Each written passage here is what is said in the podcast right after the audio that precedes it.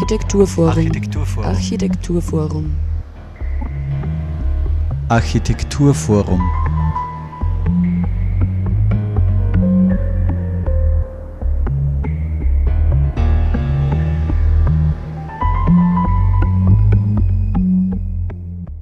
Hallo und herzlich willkommen zur aktuellen Sendung des Architekturforums Oberösterreich hier auf Radio Froh.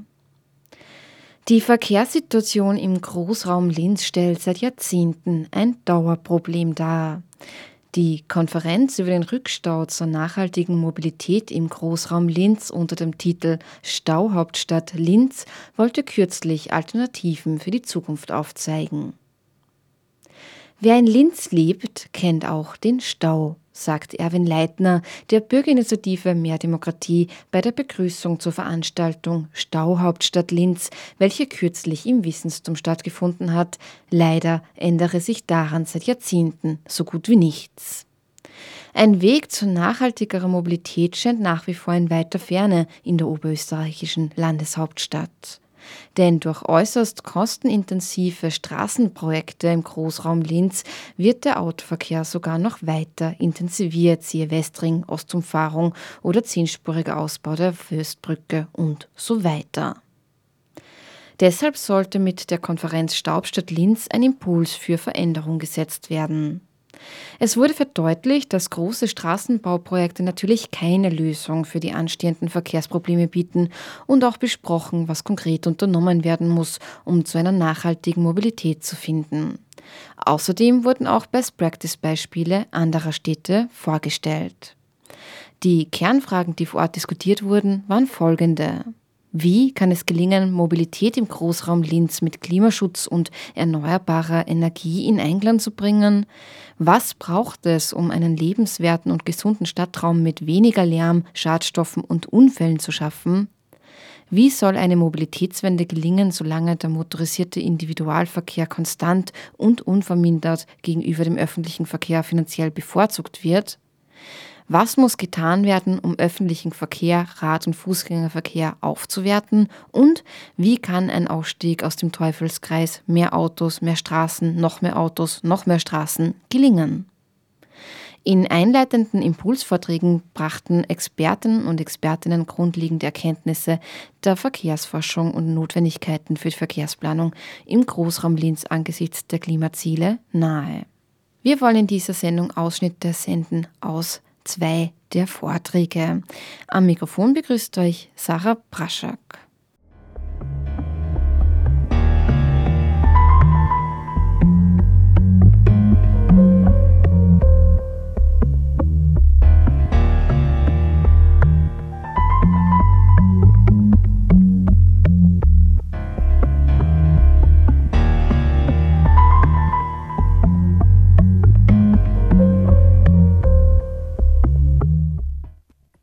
Wer Straßen sieht, wird Verkehr ernten. Unter diesem Titel eröffnete Hermann Knoflacher die Konferenz mit seinem Vortrag. Hermann Knoflacher ist Verkehrsexperte der TU Wien und im Kuratorium für Verkehrssicherheit sowie Club of Vienna und vieles mehr. Wir wollen jetzt reinhören in seine einleitenden Worte. Ziele gibt es ja genügend, äh, das heißt, das ist Absichtserklärungen oder Hoffnungen dass irgendetwas passiert. Beim Green Deal sieht man es, äh, bei Österreich und äh, bei der Stadt Wien gibt es so Vorgaben, 55 Prozent gegenüber 1990 und Klimaneutralität bis 2050. Was bedeutet das eigentlich? Das heißt, wir müssen das ganz gewaltig jährlich reduzieren. Das ist deshalb so äh, wichtig, weil wir ja bisher alles andere im Verkehrswesen getan haben als CO2 reduziert, sondern wir haben jedes Jahr mehr CO2 emittiert, auch seitdem es die Klimaschutzprogramme gibt. Und wenn wir uns anschauen, wie das äh, sich entwickelt hat, ich nehme hier die deutsche Entwicklung äh, der Motorisierung. Sie sehen, wir haben äh, den Herrn Zimmermann im Jahr 1955, der hat damals abgeschätzt, dass die Deutschen nie mehr als 62,4 PKWs auf 1000 Einwohner haben und Sie sehen, wo der sozusagen angenommen hat, dass wir uns einschleifen werden. Die ähnliche Geschichte ist ganz anders gelaufen. Und oben sehen Sie, wo wir heute sind in Deutschland, also über 600 PKWs auf 1000 Einwohner. Das heißt, wir müssten in den nächsten zehn Jahren müssten wir eben fast auf die Hälfte, wenn ich den Motorisierungsbestand äh, hernehme, auf die Hälfte des heutigen Motorisierungsbestandes äh, herunterfahren. Äh, Wien hat ungefähr 360, also wir sind da nicht so weit entfernt, aber auch da muss man noch weiter. Das ist nämlich wirklich notwendig. Das sagen die Klimatologen und die Wirtschaftsforscher, die sagen, wenn wir überhaupt Chancen haben wollen, im 1,5 äh, Grad Ziel von Paris zu bleiben, müssen wir bis 2030, ich zitiere meinen Kollegen äh, aus der Klimaforschung, den Georg Kaser, ist ein international bekannter Fachmann, der hat unlängst in einer Veranstaltung ganz klar gesagt, wenn es nicht gelingt, auf 2030 auf Null herunterzufahren, haben wir keine Chance. Die Frage ist, ob wir bis zum Jahr 2050 dort herunterkommen. Das steht ja auch dort, nämlich Klimaneutralität bis 2050. Das heißt, wir müssen im Prinzip im Jahr 2050 ungefähr, bei den 50er, 60er Jahren der Motorisierung, wenn wir das als Maßstab nehmen, herunterkommen. Das geht natürlich nicht, wenn wir nur die Energieformen ändern. Die Frage ist, äh, wer betreibt die Verkehrswende? Na, die Bürgerinitiativen logischerweise, endlich muss ich sagen, die Verkehrswissenschaften leider nicht. Also die Wissenschaften stellen wir schon, aber die Verkehrswissenschaften sind immer noch von Leuten beherrscht, beziehungsweise von Professoren, die eher schauen, wo können wir das nächste Projekt her, wie machen wir Forschung, die gewünscht ist. Und sie sind ja nicht gerade beliebt, wenn sie das sagen, was wirklich notwendig ist. Das heißt, äh, brauchen wir einen Bewusstseinswandel, warum Klima und wie machen wir ihn. Und es geht ja auch um die Gesundheit, das ist eine wichtige Geschichte. Ich sage Ihnen ein Beispiel aus Deutschland. In Deutschland war der Anteil des öffentlichen Verkehrs an den mechanischen Mobilitätsformen, also Auto und öffentlicher Verkehr, im Jahr 1950 65 Prozent. In Deutschland ist dieser Anteil heute bei 17 Prozent. Und Sie sehen, es ändert sich gar nichts. Das heißt, es ist ein massiv stabiles System, das ja nicht sozusagen ein Naturgesetz ist, weil alle Verkehrssysteme von heute, die wir technisch betreiben, sind ja von Menschen gemacht, also können sie auch von Menschen verändert werden. Und wir haben ein Problem, nämlich zu verstehen, was passiert ist. Wenn ich hier die Entwicklung der Geschwindigkeit äh, als Fußgänger, die wir unsere Vorfahren erlebt haben, auftrage, haben wir sechs bis acht Millionen Jahre als zu Fuß erlebt. Das heißt, die einzige Geschwindigkeit, die wir verstehen und für die wir auch jetzt ausgestattet sind, ist die des Fußgängers. Und in den letzten 200 Jahren, das ist die evolutionäre Wahrnehmungsgrenze der Menschen. Und sagen wir, wie Sie sehen, ganz gewaltig über diese Geschichte hinauf äh, passiert. Die Leute waren sehr froh, dass sie plötzlich so schnell sich bewegen konnten, zunächst einmal mit dem öffentlichen Verkehr und dann äh, mit äh, dem Auto, was natürlich noch viel, viel besser ist. Aber leider haben das alle Disziplinen, besonders die Raumordnung, der Städtebau, die Ökonomen und die Politik, nicht verstanden.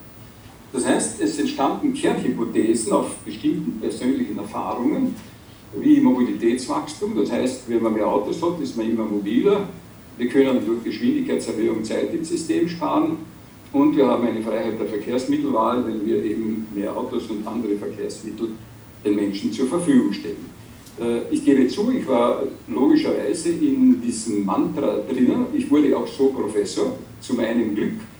Äh, habe ich äh, damals noch nicht publiziert, was ich schon teilweise wusste weil dann hätte man mich damals nie Professor werden lassen, genauso wie heute. Die Wege, die wir zurücklegen, werden durch das Auto nicht wirklich verkürzt. Wir sind also trotz Auto nicht weniger lange unterwegs, auch wenn wir das vorerst vermuten würden. Wir legen zwar mehr Kilometer pro Stunde zurück, die Zeit, die wir für unsere Wege allerdings pro Tag aufwenden, bleibt die gleiche. Zudem entsteht durch mehr Motorisierung natürlich auch immer mehr Stau. Mehr Straßen werden gebaut und allgemein wird immer wieder gebaut an mehr Infrastruktur für Autofahrende, während regionale Versorgungsstätten, welche die Menschen etwa nützen würden, wären sie mehr zu Fuß oder mit dem Rad unterwegs, immer weiter ausgelagert werden. Wenn das Auto im Kopf ist, kommt es auch bei den Planern heraus. Und das sind nur die Bauformen, die wir dann erzeugen, wenn das Auto diktiert, was es haben will. Und damit das noch besser läuft, bauen wir diese Autobahnen, die es irre machen würden. Wenn man weiß, dort keine Zeiteinsparung, sondern nur Raumzerstörung die Folge ist, dann können Sie ungefähr die Wertigkeit hier ablesen. Und dann haben wir solche Sachen. Also ein Mensch, der äh, reinschaut, wer Menschen und im Kopf den Menschen hat, müsste sich an dem unheimlich stoßen. Das ist aber nicht der Fall, weil das Auto alle Schichten und alle Wertesysteme in unserem Hirn durchzieht und es ganz geschickt in die Richtung dreht, dass alles, was Auto ist, richtig ist und alles, was kein Auto ist, ist eine Gefährdung der Zukunft oder eine Gefährdung des Lebens und so weiter. Das zeigt genau das, was mit dem Auto passiert ist. Und wenn ich das Auto in der Nähe habe, brauche ich kein guter Planer mehr sein, weil alles, was ich vergessen habe, kann mit dem Auto anderswo kompensiert werden. Und wenn das Auto in der Nähe ist, dann komme ich auch nicht mehr äh, zum öffentlichen Verkehr, weil der öffentliche Verkehr mit seiner Akzeptanzfunktion, die ich Ihnen oben schematisch eingetragen habe, nicht mehr zu mir kommt. Also ich bin im Auto gefangen, weil die Bindung eine physische Bindung ist. Das ist nicht irgendeine finanzielle oder sonstige Bindung, natürlich spielt da eine Rolle, aber das Wesentliche ist eine physische Bindung. Wenn eben das Auto in der Nähe ist, dann sitzt sie im Auto. Jeder normale Mensch reagiert so, wie es für ihn aus seiner Sicht das Zweckmäßige ist. Das heißt, man darf niemandem den Vorwurf machen, dass er eben das Auto benutzt, weil wir Strukturen gebaut haben, die alle anderen Mobilitätsformen erschweren oder unmöglich machen. Weil wenn Sie heute in irgendeinem Land, äh, oder in einem Dorf wohnen, dann haben Sie ja nichts mehr dort, was Sie brauchen. Sie haben keine Arbeitsplätze, keine äh, Möglichkeiten, äh, dort einzukaufen und so weiter. Aber Sie werden natürlich am Abend zuvor schon beim Fernsehen gelockt, beim Supermarkt irgendwelche Industrieprodukte einzukaufen, obwohl in ihrer unmittelbaren Umgebung eigentlich die gesunden Lebensmittel wachsen, falls die Agroindustrie nicht das gleiche betreibt wird, was wir im Verkehrssystem haben. Autos müssten künftig außerhalb der Siedlungen abgestellt werden, meint Knoflacher. Erhöhte Pendlergebühren könnten zudem in den Ausbau des öffentlichen Verkehrs investiert werden. Statt aufgrund spekulativer Verkehrsprognosen mehr Straßen und Autobahnen zu bauen, sollte viel eher in die Erfüllung der Umweltziele investiert werden, meint er. Ebenso vor Ort war der Architekt Stefan Groh. Er war auch Kurator der Ausstellung Autokorrektur, welche von 22.05. bis 16.10.2020 im AFO Architekturforum Oberösterreich zu sehen war und über die wir natürlich auch im Zuge dieser Sendung berichtet haben. Groß sprach vor Ort darüber, welche Mobilitätsmaßnahmen im Großraum Linz 2021 bis 2027 umgesetzt werden sollen und wie Mobilität den Raum, in dem wir leben, beeinflusst. Und die Herausforderungen sind beachtlich. Waren früher gerade kleine Dörfer und, und Städte eben durch einen, durch einen sehr hohen Grad an, an Mikromobilität geprägt und so äh, ganz stark gewachsen, engmaschig miteinander äh, verwoben, Sozialstruktur, aber auch Versorgungsstruktur, äh, hat durch die zunehmende Motorisierung eben das äh, zu einem äh, ganz harten äh, Bruch geführt und gerade die, die ländlichen Bereiche in eine, in eine strukturelle Bedrängnis gebracht. Und mit der weiteren Konzentration von Arbeiten, Wohnen, äh, Freizeiteinrichtungen, also von Infrastrukturen und Versorgungseinrichtungen, und der gleichzeitigen Ausdünnung eben vom, vom ländlichen Raum hat sich auch die, die Abhängigkeit vom Auto in den, in den Räumen immer mehr einzementiert. Und Oberösterreich ist dabei einerseits natürlich sehr speziell, aber gleichzeitig auch in, in vielen zukünftigen Fragestellungen äh, prototypisch für viele, äh, für viele westliche Regionen. Äh, neben den offensichtlichen raumplanerischen Aufgaben ähm, gibt es eben auch noch, äh, wie man auch vorher in den, in den Inputs auch gut gehört hat, eine Klimaaufgabe. Wir stecken mitten in der Klimakrise und das, was wir vorher eben auch vom, vom Herrn Knoflacher gehört haben, äh, die Herausforderung, von der wir stehen oder die, das Umlenken, das auf uns zukommt, ist, glaube ich, uns allen äh, noch nicht so bewusst, wie stark wir sozusagen unseren Alltag anders strukturieren müssen, um auf das, das Ziel eben entweder EU 2050 klimaneutral oder Österreich sogar 2040 klimaneutral zu werden. Also das, das wird unser aller Leben massiv verändern.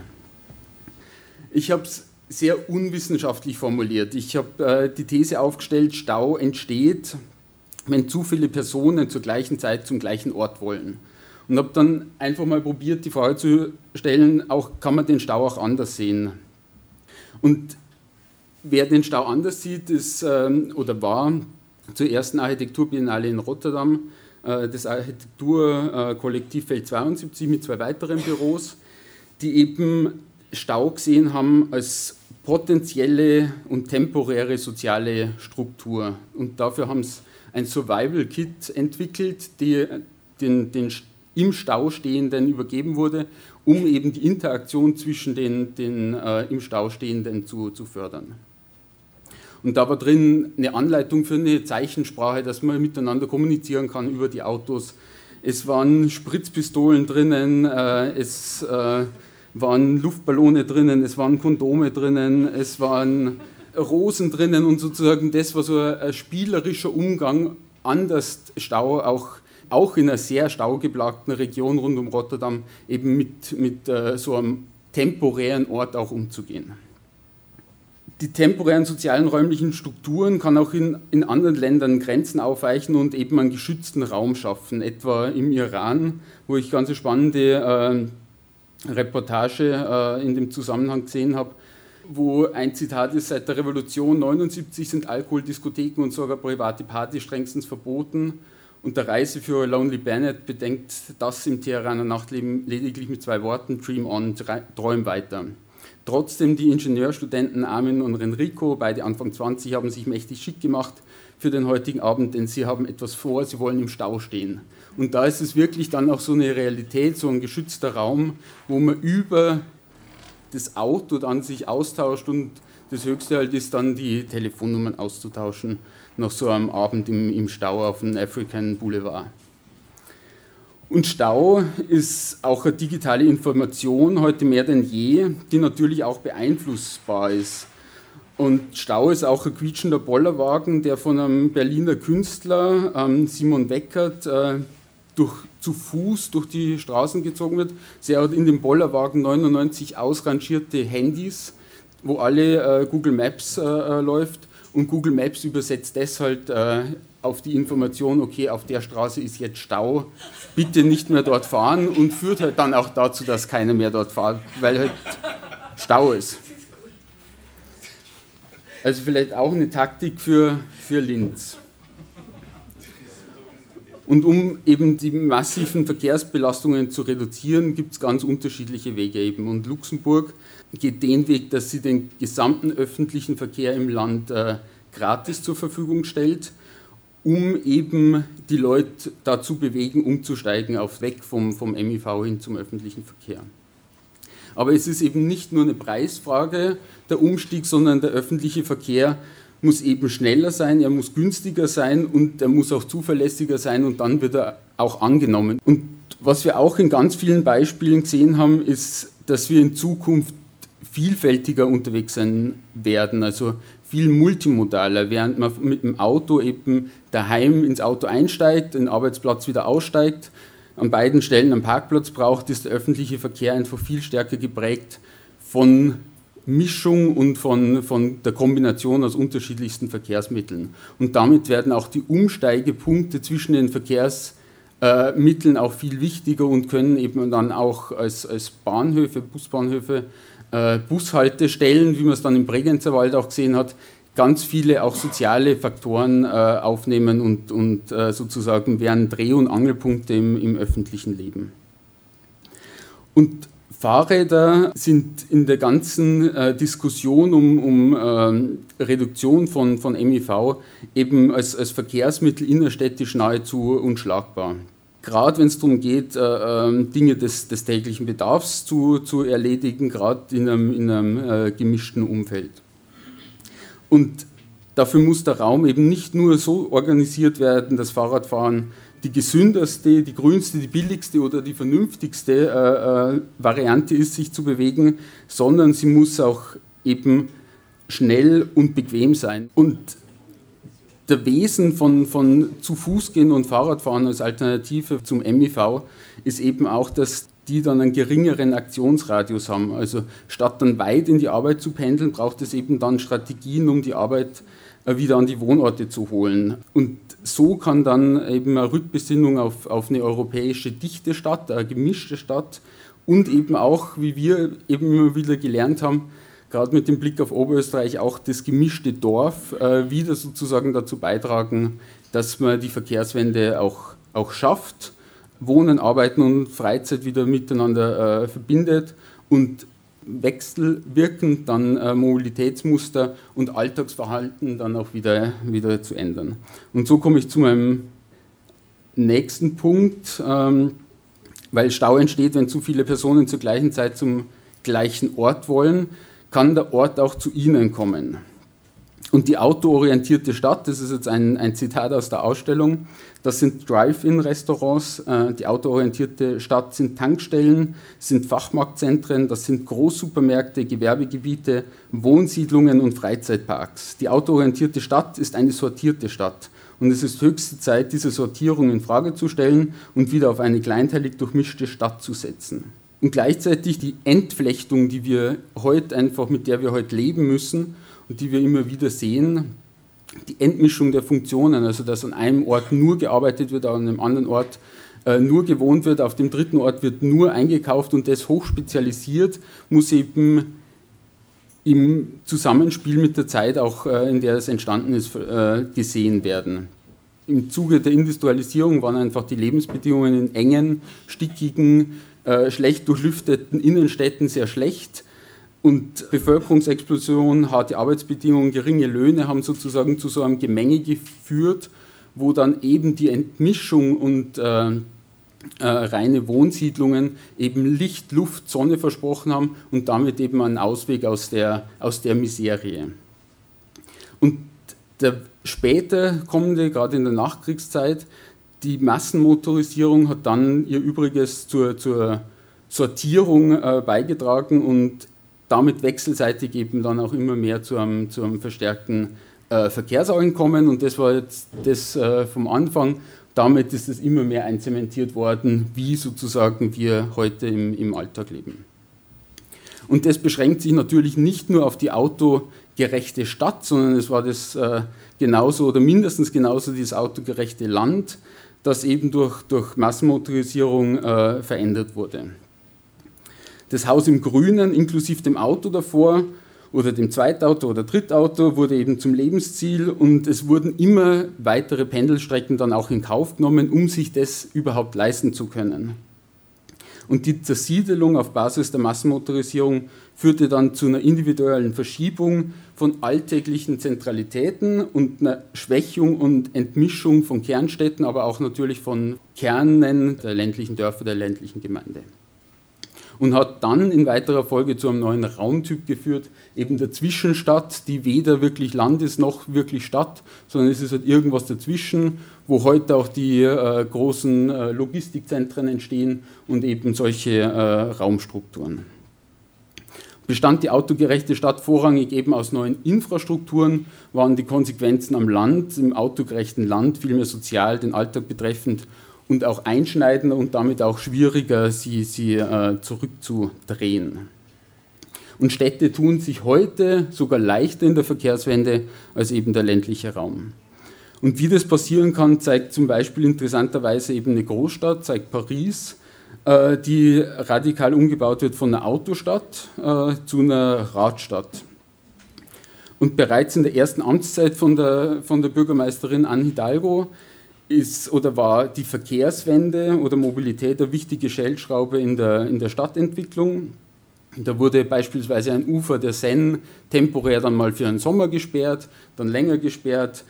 Äh, Fahrradwege wurden massiv ausgebaut äh, und die Nutzung der Autos ist dann erstmals seit 1940 äh, zurückgegangen. Am Beispiel Paris zeigt sich also, dass es nicht darum geht, Autos zu verbieten, sondern einfach darum, das Nahversorgungsnetz sowie Radwege auszubauen und es insgesamt ganz einfach unpraktischer zu machen, Autos zu benutzen. Es geht im Großen und Ganzen eben, wie ich vorher gesagt habe, eben wieder um eine kleinteiligere Durchmischung von, von Stadtstrukturen, aber auch, auch Dorfstrukturen. Also das Mischmasch als Erfolgsrezept nicht nur in den Städten, sondern auch am Land. Und dazu muss man eben nicht zurück in die Steinzeit, äh, aber äh, ein Blick in die, in die jüngere Vergangenheit, glaube ich, äh, schadet nicht, um zu verstehen, wie kleinteilige Strukturen funktioniert haben und in wie, in, wie in der Zeit auch eben die Mobilitätsmuster funktioniert haben. Und jetzt geht es eben darum, wieder solche Strukturen zu schaffen, wo man Arbeiten mit Wohnen überlagert, wo man äh, Wege dann zwischen Arbeiten, Wohnen, Kinderbetreuung, Einkaufen wieder zu Fuß oder mit dem äh, Fahrrad zurücklegen kann. Das waren jetzt Ausschnitte aus den Vorträgen von Hermann Knoflacher und Stefan Groh anlässlich der Konferenz über den Rückstau zur nachhaltigen Mobilität im Großraum Linz unter dem Titel Stauhauptstadt Linz. Dies hat stattgefunden am Freitag, den 15. Oktober 2021 im Wissensturm. Kooperationspartner waren neben dem Wissensturm auch die Klimaallianz Oberösterreich, Verkehrswende jetzt, die Radlobby, Linz zu Fuß, das AFO Architekturforum Oberösterreich natürlich und auch kein Transit Linz sowie Dorf TV, wo diese Konferenz auch live gesendet wurde. Ja, und wir kommen jetzt zum Schluss der Sendung auch noch zu den nächsten Veranstaltungen im AFO. Und zwar erwartet euch da am Donnerstag, den 18.11. um 19 Uhr die Eröffnung von zwei Ausstellungen, gebaut für alle und kühne Schulte Gegenwart. Eine gemeinsame Eröffnung der beiden Ausstellungen findet ab 19 Uhr im Nordico statt mit anschließendem Empfang im AFO. Gebaut für alle ist dann im Nordico zu sehen und im AFO Architekturforum Oberösterreich Kühne Schulte Gegenwart. Kurt Kühne und Julius Schulte planen das soziale Linz 1909 bis 1938. Im ersten Drittel des 20. Jahrhunderts stand Linz an der Schwelle zur Moderne. Die baulichen Erfordernisse einer wachsenden Stadt und die Anpassung an Entwicklungen der Zeit waren zu bewältigen. Mit Kurt Kühne und Julius Schulte widmeten sich zwei bedeutende Planer diesem Ziel. Während im Nordico die bau- und stadtgeschichtliche Dimension und die Biografien von Kühne und Schulte beleuchtet werden, legt die Ausstellung im AFO das Hauptaugenmerk auf Spuren und Reflexionen in der Gegenwart. Ja, und darum wird es auch in unserer nächsten Sendung am 7. Dezember dann gehen. Ja, wie gesagt, die Eröffnung findet am 18.11. ab 19 Uhr im Nordico und anschließend im AFO Architekturforum Oberösterreich statt. Am 19. gibt es dann eine Exkursion zum Frankviertel, auch ausgehend vom Nordico. Die Kuratoren der Ausstellungen, die ich eben genannt habe, also Kühne, Schulte, Gegenwart und Gebaut für alle, Tobias Hagleiter und Georg Wilberts, führen zu Gebäuden von Kühne und Schulte im Linzer Frankviertel am 19.11. ab 14 Uhr. Am 30.11. wird dann ab 19 Uhr im AFO die Frage gestellt, wo ist Linz typisch Linz. Die Gastgeber des Formats Peter Alt und Tobias Hagleitner laden zwei Persönlichkeiten aus der Serie ein, um deren Schauplätze, also Bleschinger See und Lenz 2000 und Perspektiven auf die Stadt näher kennenzulernen und gemeinsam mit dem Publikum zu diskutieren. Was macht Linz nun aus und wo ist Linz typisch Linz? Eine Baubesprechung erwartet euch auch am 3. Dezember dann um 14 Uhr und zwar die Nummer 63. Der hohe baukünstlerische Anspruch und die Umsicht der städtebaulichen Setzung machen die Bauten Kurt Kühners zu zeitlosen Architekturverbildern und von unschätzbarem Wert für die Stadt. Rundgang mit Austria Guide Wolfram B. Stadzewski. Unterwegs bringen Überraschungsgäste aus Geschichte und Gegenwart ihre Erfahrungen, Erzählungen und Expertisen ein. Am 3.12. ab 14 Uhr. Ja, soweit zu den nächsten Terminen. Ähm, nähere Infos findet ihr wie immer unter avo.at. Ja, und damit sind wir für heute auch schon am Ende der Sendung angelangt. Ich hoffe, ihr hattet Interesse am Zuhören und dass natürlich auch alle künftig vielleicht mehr auf ihre Füße oder das Rad zurückgreifen, um sich fortzubewegen, anstatt ins Auto zu steigen. Ja, und damit darf ich mich für heute verabschieden und bedanke mich ganz, ganz herzlich für die Aufmerksamkeit. Durch die Sendung führte Sarah Braschak.